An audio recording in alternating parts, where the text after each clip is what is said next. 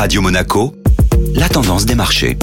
La tendance des marchés avec la Société Générale Private Banking. Bonjour Agnès Amoir. Bonjour Eric. Les marchés actions étaient euh, dans le rouge hier. Légère baisse sur les marchés européens hier, mais recul un peu plus marqué pour les indices américains, autour de moins 1,5% à la clôture européenne. En cause principalement la publication de données macroéconomiques dans la plupart des régions. Les PMI, autrement dit les indicateurs mesurant l'activité économique, sont sortis au-dessus des attentes, et notamment au-dessus de 50 pour certaines régions, signifiant que l'activité n'est plus en territoire de contraction, mais désormais en phase d'expansion. Ces chiffres, bien meilleurs que prévu, remettent sur la table les craintes de hausse de taux supplémentaires. Côté obligataire, les taux se tendent.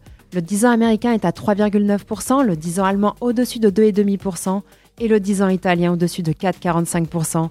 Côté valeur, c'est le secteur bancaire qui était en hausse, tiré notamment par HSBC, et également Engie en hausse de 5% après avoir publié de très bons résultats pour l'année 2022. Et qu'attendons-nous aujourd'hui? Nous aurons en fin de journée la publication du compte-rendu de la dernière réunion de la Réserve fédérale américaine et après les indicateurs du jour, nous devrions avoir un peu plus de visibilité sur les perspectives de hausse de taux. Très bonne journée à tous. Société Générale Private Banking Monaco vous a présenté la tendance des marchés.